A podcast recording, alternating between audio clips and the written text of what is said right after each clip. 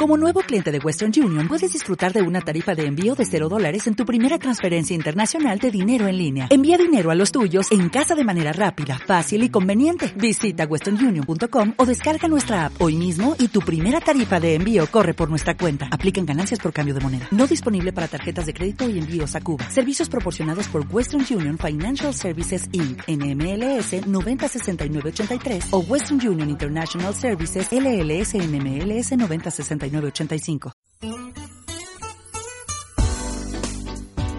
Desde la capital de la República de Guatemala, Iglesia de Cristo Elim Central presenta el mensaje de la palabra de Dios en la voz del pastor general Héctor Nufio. Vamos a ir al capítulo 6, perdón, capítulo 8 del libro de Lucas. Y el Señor nos va a mostrar algo que, que he tenido yo en mi corazón por mucho tiempo y que he querido, perdón, capítulo 4 del libro de Lucas, que he tenido en mi corazón y que realmente tenemos que ir entendiendo un, un, un, concepto claro, perdón, una definición clara de lo que es el reino. Porque muchos pensamos en el reino como un lugar o en el reino como algo de lo cual nosotros podemos tener bendición, cuando en sí el reino es una relación, una relación que nos va a mostrar en sí la intencionalidad de Dios hacia nuestras personas. Y luego va a ver la acción de Dios en todo lo que hace. Por ejemplo, el reino es que Dios nos ama. Ahí se inicia. Ahí es lo primordial que hay que entender. De tal manera amó Dios al mundo que su intención desde antes de la fundación del mundo era dar a su Hijo. Pero no se quedó en intención, sino que de tal manera amó Dios al mundo que dio a su Hijo, para que todo aquel que en Él crea no se pierda, mas tenga vida eterna. Cuando entendemos esa definición, entonces entendemos el Evangelio. Porque el Evangelio es para aquellos que estamos fuera de su reino, fuera de su relación, fuera de lo que es su intencionalidad. Por ejemplo, yo viví fuera del Señor, creí que era parte del Señor, pero era religioso y estaba alejado de su reino. Repito, ¿por qué estaba alejado? Porque no tenía relación con Él. ¿Por qué no tenía relación con Él? Porque no conocía bien su intencionalidad hacia mí. Porque no entendía bien cuál era la razón por la cual dio a su hijo y no conocía a su hijo. Hoy que venía de Arequipa, bueno, el, lunes que venía de Arequipa, me encontré con dos militares que estaban a la par mía y comenzamos a platicar. Y comenzamos a decir lo que cada uno de nosotros vivió siendo militares. Y él comenzó a decirme, mire, mis papás son religiosos, son esto, son lo otro, pero yo creo que media vez uno intencionalmente no le haga daño a nadie, uno está bien con Dios. Entonces yo le dije, ¿sabes qué? Igual pensaba yo. Ese era el pensamiento de la mayoría de nosotros. Hasta que un día nos encontramos con la realidad del reino y nos dimos cuenta que estábamos lejos de Dios, pero que Él nos dijo, el pueblo que no me buscó es el pueblo que me vino a encontrar. Y gloria al nombre del Señor.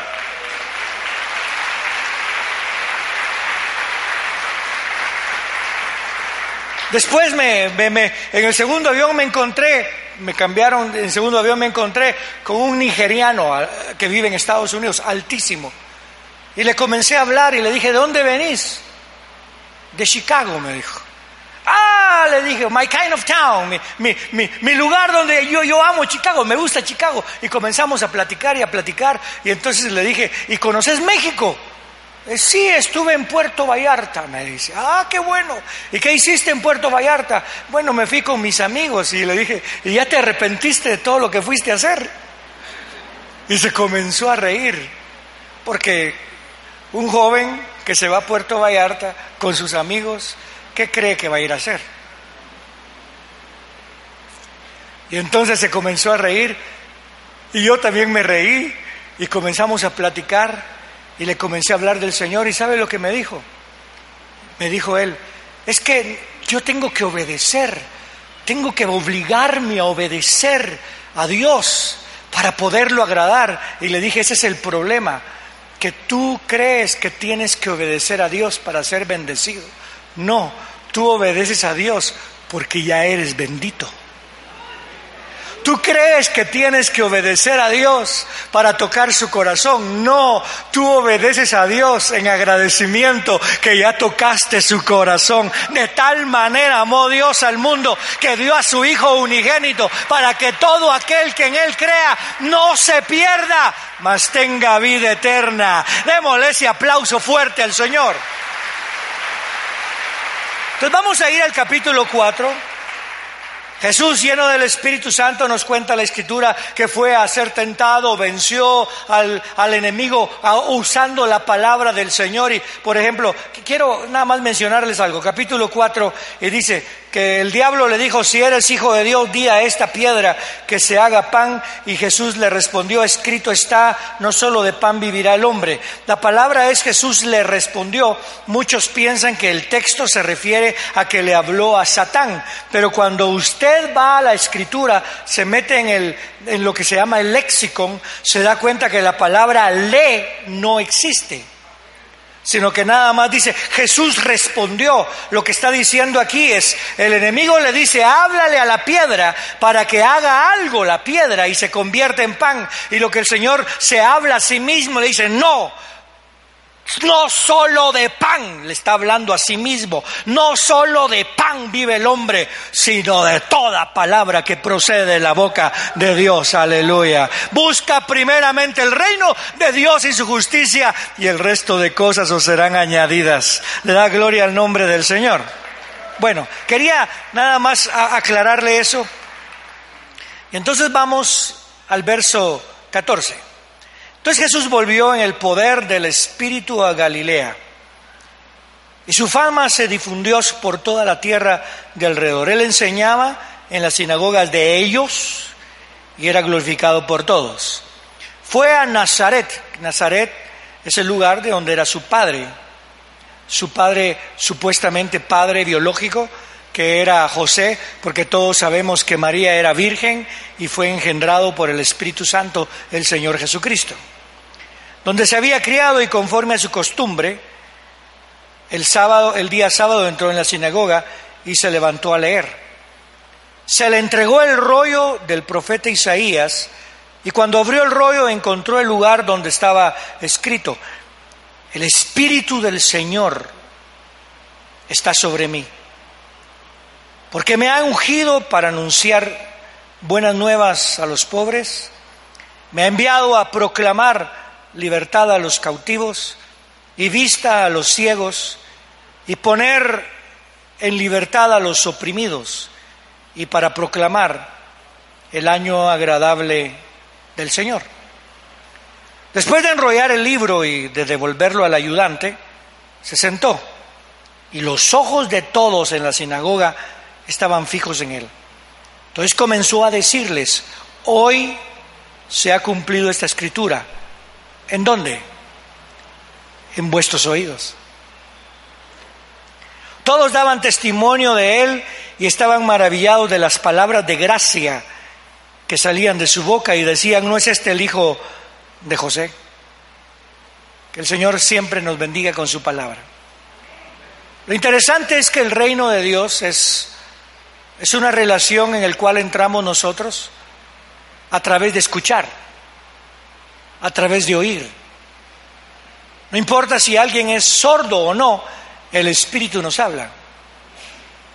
El que tenga oídos para oír, dice la Escritura, oiga lo que el Espíritu dice a la iglesia. Y cuando uno tiene oídos para oír, que, que es lo que menciona el libro de Apocalipsis, uno entra a oír lo que el Espíritu dice a las iglesias y después que uno se compone o uno arregla para honrar al Señor cuando Él regrese a su casa, uno termina diciéndole al Señor juntamente con el Espíritu, ven Señor Jesús.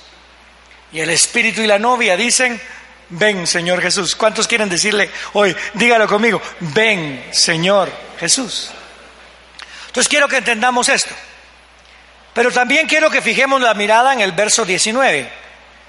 Y para proclamar el año agradable del Señor. Cuando habla del año agradable del Señor hay varias formas de verlo. Una de ellas es de verlo como el jubileo. Nosotros hemos traducido la palabra en jubileo, del griego jubileo. Pero en el hebreo lo que significa es el año de la trompeta de Dios, el día de la trompeta de Dios. Y curiosamente el día de la trompeta de Dios se iniciaba con el Yom Kippur. La palabra Yom significa día en hebreo y Kippur significa expiación. El día de la expiación se tocaba la trompeta y se iniciaba el año 50 que era el año de la trompeta o el año de la, de la, del jubileo, le decimos nosotros, y era el año donde se, se perdonaban no en sí las deudas totalmente, sino que uno era limpio de toda culpabilidad. ¿Me escuchó? Por eso es que quiero que entienda, cuando usted viene al Señor y Él le perdona los pecados, Él no solamente está diciendo te perdono tus pecados, pero te quedas pecador. Lo que está diciendo es, yo te perdono tus pecados, yo soy fiel para perdonarte los pecados, pero soy justo para limpiarte de toda iniquidad. ¿Entendió eso?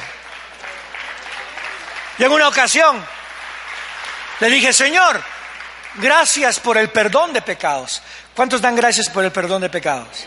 Dígalo conmigo, gracias Señor por el perdón de pecados. Y después le dije, pero Señor, yo no solamente quiero perdón de pecados. Dígalo conmigo, yo no solamente quiero perdón de pecados, quiero dejar de pecar. Y cuando hablamos así, nos damos cuenta que es a través del Señor Jesucristo que se hace esto. Es a través de la humillación ante Él. Entonces, aquí está hablando del día del jubileo. No sé si este texto fue escrito o fue dicho por el Señor en el día de la expiación. No puedo decir eso, pero podría ser. Y lo otro que me puse a investigar un poquito, da la impresión que nunca se celebró un día de jubileo. Estaba ahí escrito en la ley, pero nunca se llevó a cabo. Y hasta la fecha no se ha llevado a cabo a la manera que la escritura dice. Entonces quiero que entiendan, Aquí viene el Señor y dice, el Espíritu de Dios, el Espíritu de Jehová, el Espíritu el Espíritu Santo del Dios Todopoderoso, del Adonai, está sobre mí, porque me ha ungido para anunciar buenas nuevas a los pobres. Y a veces pensamos que este anunciar buenas nuevas a los pobres tenemos que ubicarlo a qué se refiere. Porque, por ejemplo, si yo estoy en la sinagoga y escucho esto y dice, para anunciar buenas nuevas a los pobres, yo gracias a Dios no soy pobre, pisto tengo. Me ha enviado para proclamar libertad a los cautivos, gloria a Dios que yo no soy cautivo. Y vista a los ciegos, yo puedo ver muy bien, gracias a Dios. Y para poner en libertad a los oprimidos, yo de opresión no tengo nada. ¿Me está escuchando? O sea que lo aplicamos, pero oiga, se trata no de oír nada más, no de autojustificarse, no de ver si a mí me corresponde. La palabra es para usted. No es para que usted la ande viendo. ¿Será que se refiere a mí? Porque, mire, ¿cuántos estaban pobres. ¿Sabe la palabra pobre aquí cuando se refiere al día del jubileo? Si es que estábamos hablando del jubileo ahí, se está refiriendo al hecho de que era gente endeudada y que con deudas tenía que ir vendiendo, por ejemplo, si alguien perdía, perdía algo o tenía una deuda, tenía que dar parte de su herencia. La herencia era eterna. La herencia se le había dado para que la mantuviera para siempre pero por sus propias malas formas de vivir tenía que ir dando su herencia y dando lo que le pertenecía y tenía que dar a sus hijos y después tenía que dar su propia vida y se tenía que hacer él parte de lo que era la paga para el enemigo o para el hermano, no sé. Pero perdía la herencia. Entonces cuando venía el día del jubileo, le vamos a llamar jubileo, todo se le devolvía, porque Jehová le decía, todo es tuyo, todo te pertenece, yo te lo di a ti. ¿A quién le dio Dios a sus hijos? ¿Aló? ¿A quién le dio Dios a su esposa y a su esposo? ¿A quién le dio Dios a sus nietos? ¿A quién le dio Dios sus pertenencias? Pero en el camino nos hemos ido convirtiendo en pobres y hemos ido cediendo lo que Dios nos dio como herencia y hemos ido entregando a esto y aquello y aquel sentimiento y hemos ido entregando nuestra alma, nuestro cuerpo, nuestro espíritu y hemos ido doblegando la mirada ante otros que han tomado control de lo que Dios nos entregó, pero ya sonó la trompeta, aleluya. ¿Sabe una cosa? Déjeme, déjeme darle un ejemplo. ¿A quién le dio el Señor su cuerpo? ¿Se lo dio a la muerte? ¿Verdad que no se lo dio a la muerte? Pero vamos a morir si Jesús no viene. Tenemos familiares que han fallecido. Tenemos personas que amamos que han fallecido. Pero a la trompeta trompeta final, aleluya. Cuando suene el día de la trompeta, los muertos en Cristo resucitarán y aquellos que estemos vivos seremos levantados y seremos arrebatados para estar delante de aquel que fue ungido con el Espíritu del Señor para siempre. Démosle gloria al nombre del Señor. De eso se trata. Me asombra eso. Entonces esta palabra, cuando la lee en la sinagoga, son gente que busca de Dios. Pero le dice el Espíritu del Señor está sobre mí, porque me ha ungido para anunciar. La palabra anunciar no es solamente dejar saber. La palabra anunciar es en sí hacer entender, en pocas palabras, para ministrar, para aclarar, para que se den cuenta de la unción que tengo, que tengo, dice el Señor. Es para llevar a cabo esto. No es algo que se lee nada más, es algo que se lleva a cabo. Y para eso estoy, dice el Señor. Porque me ha ungido para anunciar las buenas nuevas, el Evangelio, a los pobres, a los que están endeudados. Pero por favor, no piense sus deudas ahorita. De eso hablamos otro día. Ahorita quiero que piense qué tan endeudado está usted con Dios, eh, qué persona se ha aprovechado de lo que es de Dios que Dios le ha dado, qué tanto el enemigo se ha aprovechado de lo que es de Dios y que le dio por herencia.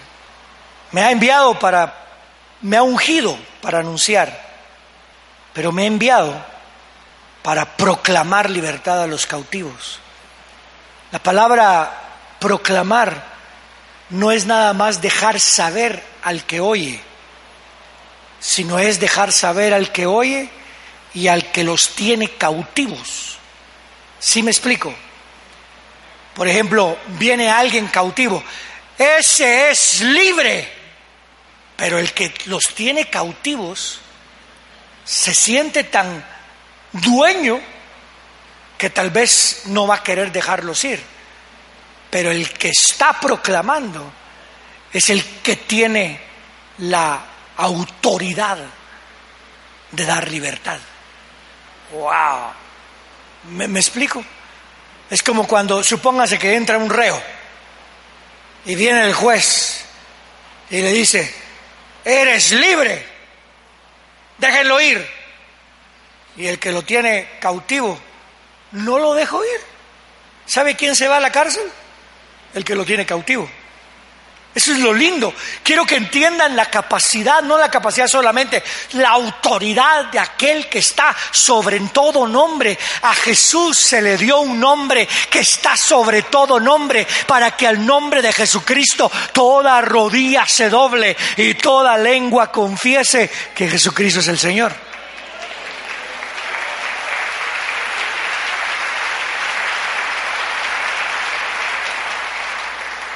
Y vista a los ciegos.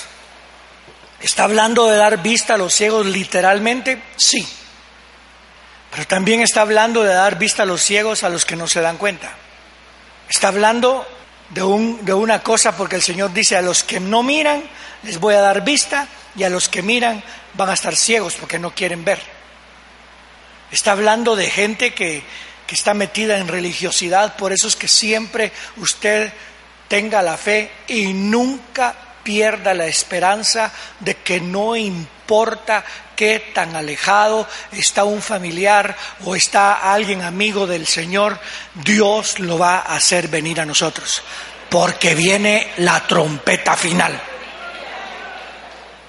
¿Me está escuchando? Porque uno dice es que no quiere, pastor. ¿Qué le va a hacer uno? ¿Cómo que qué le va a hacer uno? ¿Sabe lo que uno tiene que hacer? Humíese por esa persona. Pero ¿qué es lo que comenzamos a hacer? A despreciar, a ver de menos. A ese no, no, ese es un hijo del diablo, pero si es su hijo y no le veo cachos. ¿Me explico? Ese sí que no sé qué, que no perdone, tiene que mantener la fe, tiene que mantener la esperanza hasta el fin lo que siempre hemos repetido y se da cuenta en cada vez que comparto, repetimos esto. Estoy convencido que el que comenzó la buena obra en nosotros no se va a detener, sino hasta perfeccionarla. ¡Wow! Una forma interesante de verlo. Y para poner en libertad a los oprimidos. ¿Quiénes son los oprimidos? Aquellos que por lo que vivimos el enemigo comienza a hacernos desconfiar del Señor. Aquellos que por lo que estamos pasando el enemigo nos hace dudar del Señor. Que por alguna razón Él no nos hace pensar que Dios no existe, sino que nos hace pensar que ya no puedes confiar en Dios. Como le dijo a, a Jesús, el enemigo, si eres hijo de Dios y Dios no te da de comer, pues entonces tú haz que las piedras se conviertan en pan. Si Dios no se mueve, muévete tú. ¿Y qué le dijo el Señor? A sí mismo, no solo de pan vive el hombre, porque una cosa estoy convencido, hay días que no va a haber el pan físico, no para comer, sino que, me vas, que, que yo, mi intención no es buscar el pan físico, sino mi intención es oír su palabra y eso me alimenta y me va a guiar. No solo de pan vive el hombre, sino de toda palabra que procede de la boca de Dios. Después le dice el enemigo al Señor, si Dios no se mueve, oblígalo a que se mueva. Y ese es un peligro que está en la iglesia ahora. Voy a ayunar para que Dios se mueva. No, hermano. Usted va a ayunar para humillarse delante de aquel del cual usted depende. ¿Me escuchó? Si Dios no se mueve, lánzate, porque escrito está que Él va a mandar a sus ángeles. O sea, si, si Dios no se mueve, lo primero, si Dios no se mueve, muévete tú. Si tú no te quieres mover, pues obliga a que Dios se mueva. Y repito, la oración no es para que Dios se mueva, porque su Padre que está en los cielos ya sabe de qué tiene usted necesidad. La oración es para que usted se ubique de quién depende. El ayuno es para humillarme delante de aquel del cual yo dependo. Yo no ofrendo y yo no diezmo para ser bendecido. Yo ofrendo y diezmo porque ya soy bendecido. Aleluya. Yo no obedezco para que me bendiga Dios, obedecemos porque estamos agradecidos de que Dios nos amó desde antes de la fundación del mundo y todo lo puedo en Cristo Jesús que me fortalece. Le damos un aplauso fuerte al Señor.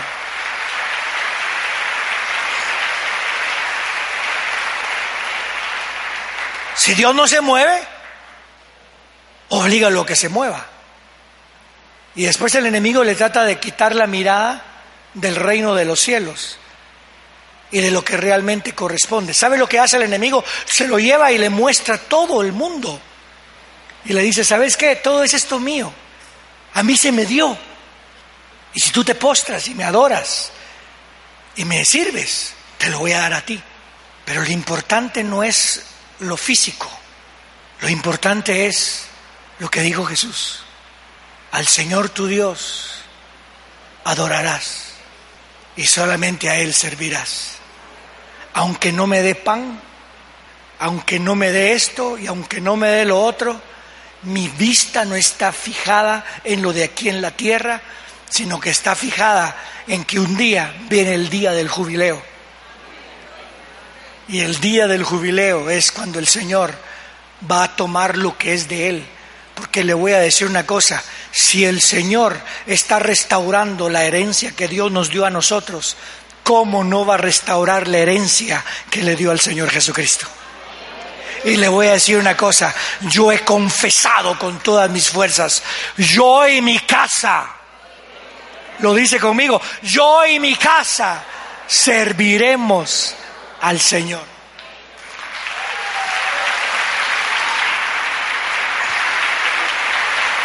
Es una realidad. Ese es el día de el día el año agradable a Dios. O sea que quiero que entienda, al Señor no le agrada que haya gente endeudada con él. Al Señor no le agrada que otros vengan y tomen por terreno lo que él te dio. Supóngase un padre compra una casa y viene al hijo y le dice, "Hijo, este terreno es tuyo. He trabajado duro por este terreno. El hijo se mete en deudas, para variar.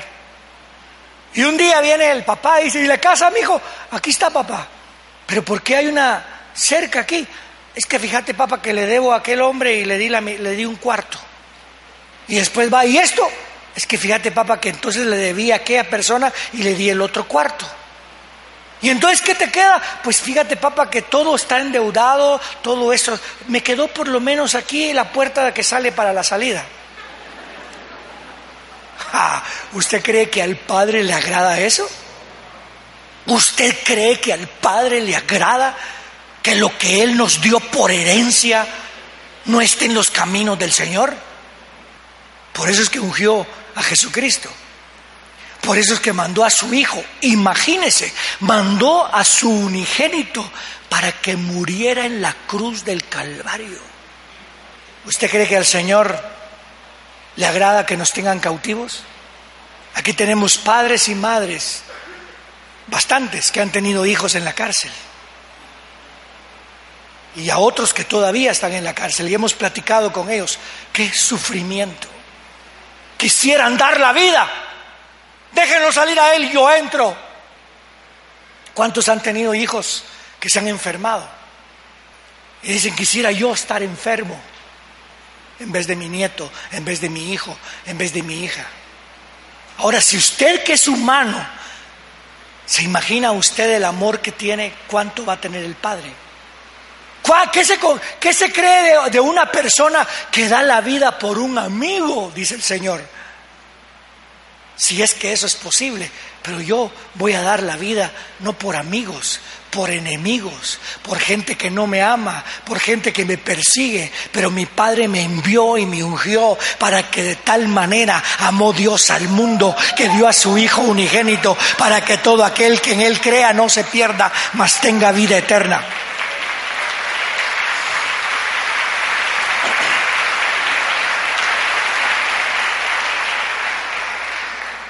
¿Usted cree que el Señor está tranquilo con que ninguno mire su palabra?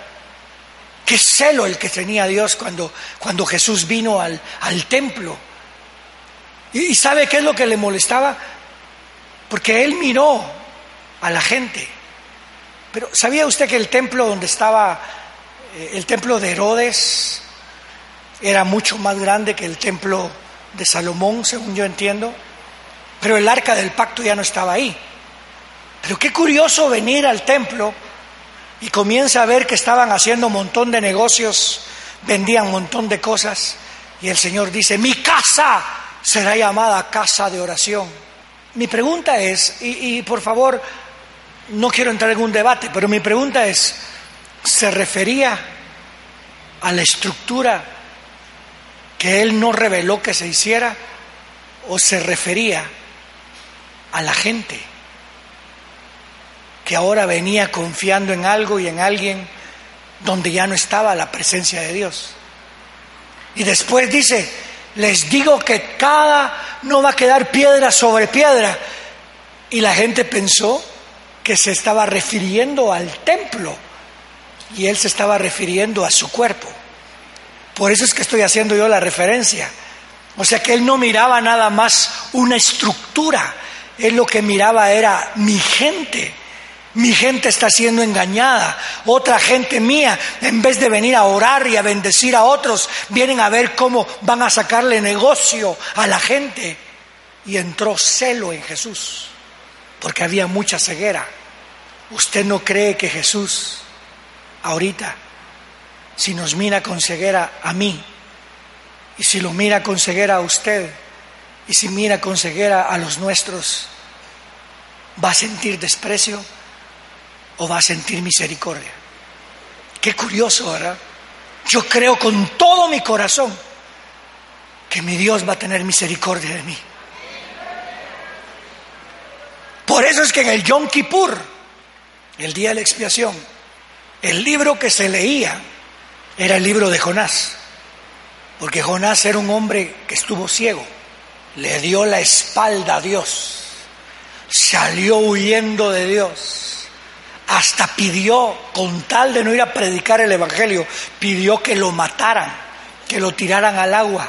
Se lo tragó un monstruo marino y estando en el vientre del monstruo marino se dio cuenta de lo que es estar lejos de Dios. Y entonces levantó la voz y clamó a Jehová y desde el Seol Jehová lo escuchó.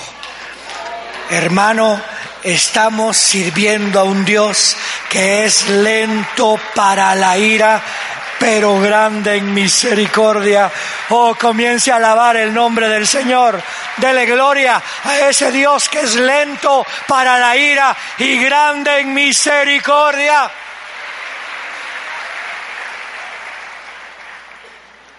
Y proclamar el año agradable del Señor. Los de la alabanza bajan, por favor. Después de enrollar el libro, todos se miraban a Jesús. Les dijo, hoy se ha cumplido esta escritura en sus oídos. Todo lo que se necesita es humillarnos. Se ha dado cuenta que a veces uno dice, ese camino, camino, doy un paso y regreso dos, decimos. Pero eso es porque no nos damos cuenta con quién caminamos. Jesús no da un paso y regresa dos. Jesús da un paso y te espera. Te jala. Y si tú te vas lejos, te va a ir a traer. Dejó 99 por ir a buscarme a mí. Dejó 99 por ir a buscarte a ti. Ese es mi Jesús.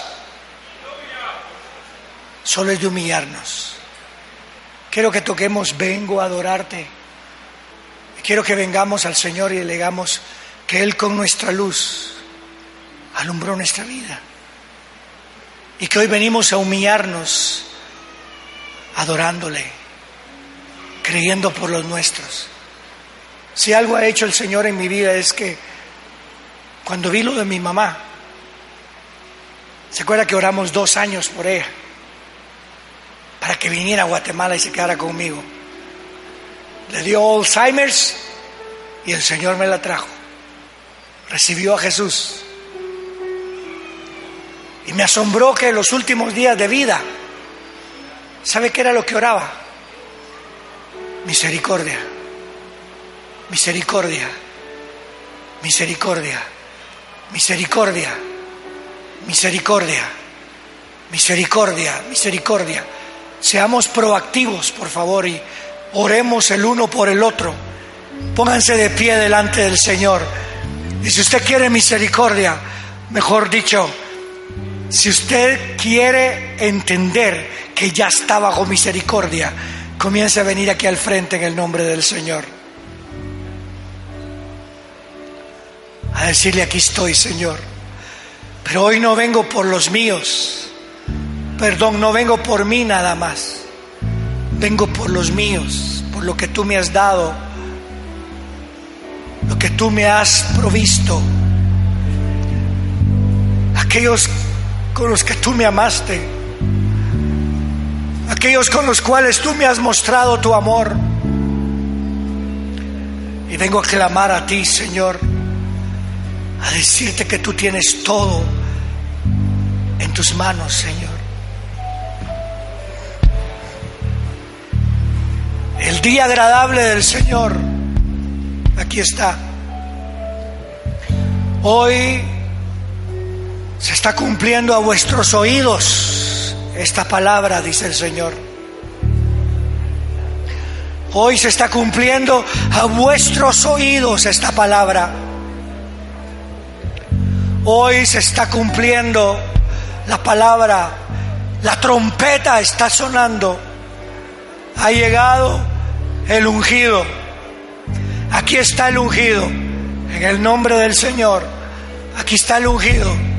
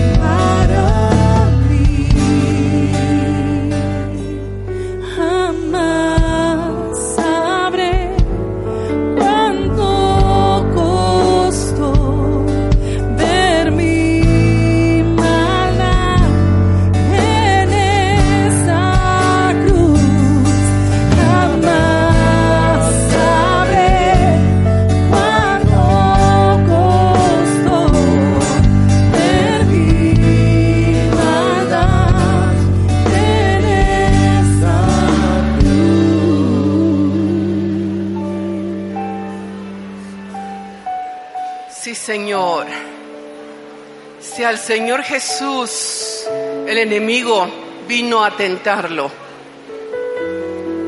Y el Señor Jesús usó la palabra de Dios para resistir la tentación. ¿Cuánto más nosotros no tenemos que usar la palabra del Señor para resistir la tentación?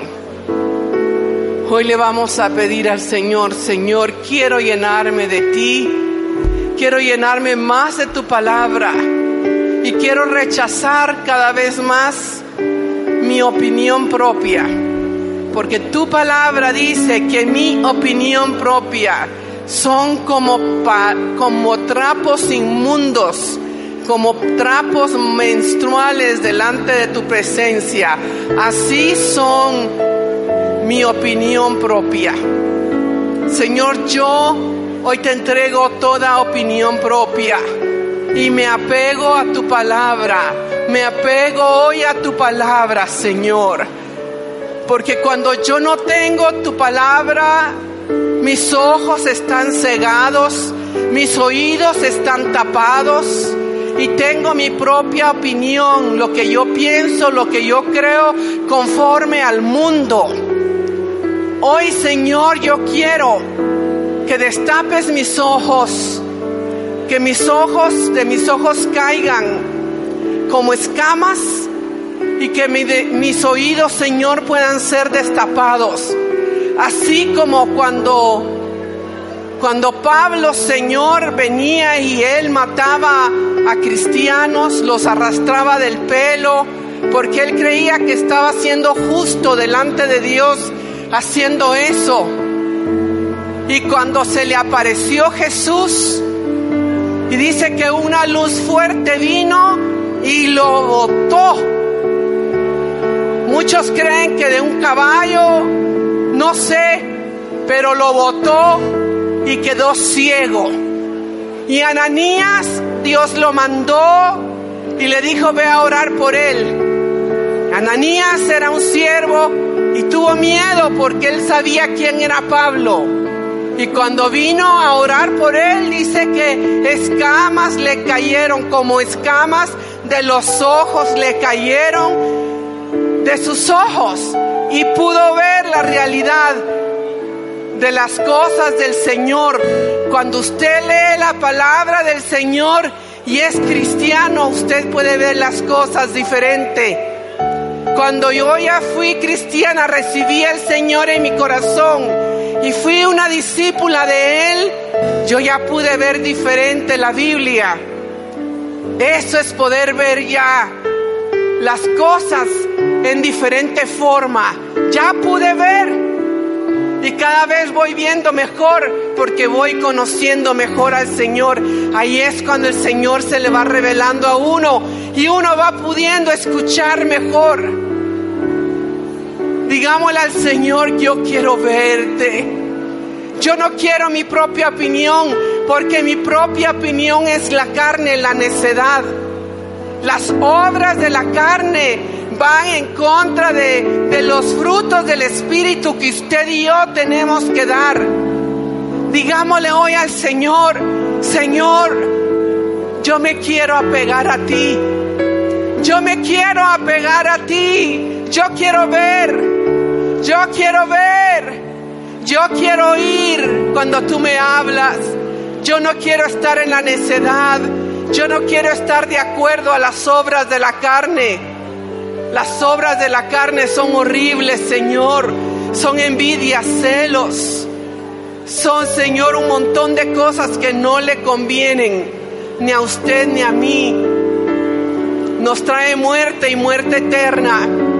Yo quiero estar de acuerdo a los frutos del Espíritu, que son los que yo tengo que darte, Señor, que son amor, gozo, paz, paciencia, benignidad bondad, fidelidad, fidelidad o fe, mansedumbre, dominio propio. Gracias Señor por tu palabra. Gracias por tu fidelidad. Gracias por tu fe. Gracias por habernos escogido. Gracias porque han habido papás que nos han hablado de ti y que han esperado y que han orado por nosotros. Gracias por tu amor, Señor. Señor, aprovecho para decirte, te pido por todos nuestros niños que tal vez están enfermos y me acaban de pedir por una nenita que se llama Gabriela. Levante sus manos y pidamos, Señor, te pedimos por Gabriela, que está muy delicada, te pedimos por Gabriela. Levante su voz. Te pedimos por Gabriela, Señor. Gracias, Padre.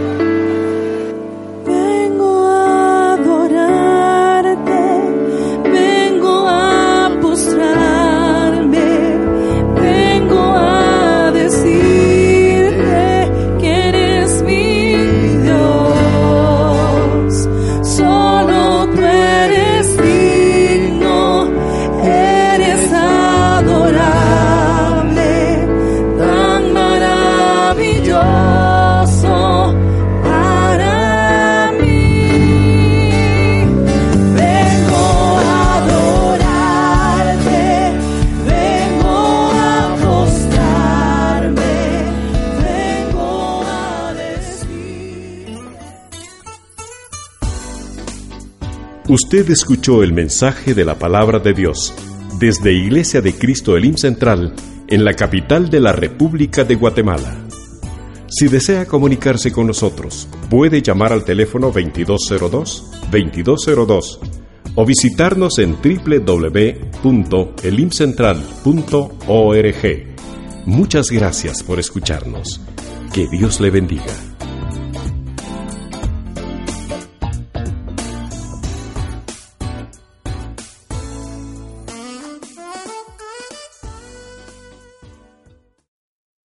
As a new Western Union customer, you can enjoy a $0 transfer fee on your first international online money transfer. Send money to your family and friends back home the fast, easy, and reliable way. Visit westernunion.com or download our app today to get started, and your first transfer fee is on us. FX gains apply, not available for credit cards and transfers to Cuba. Services offered by Western Union Financial Services Inc. and MLS 906983 or Western Union International Services LLC and MLS 906985.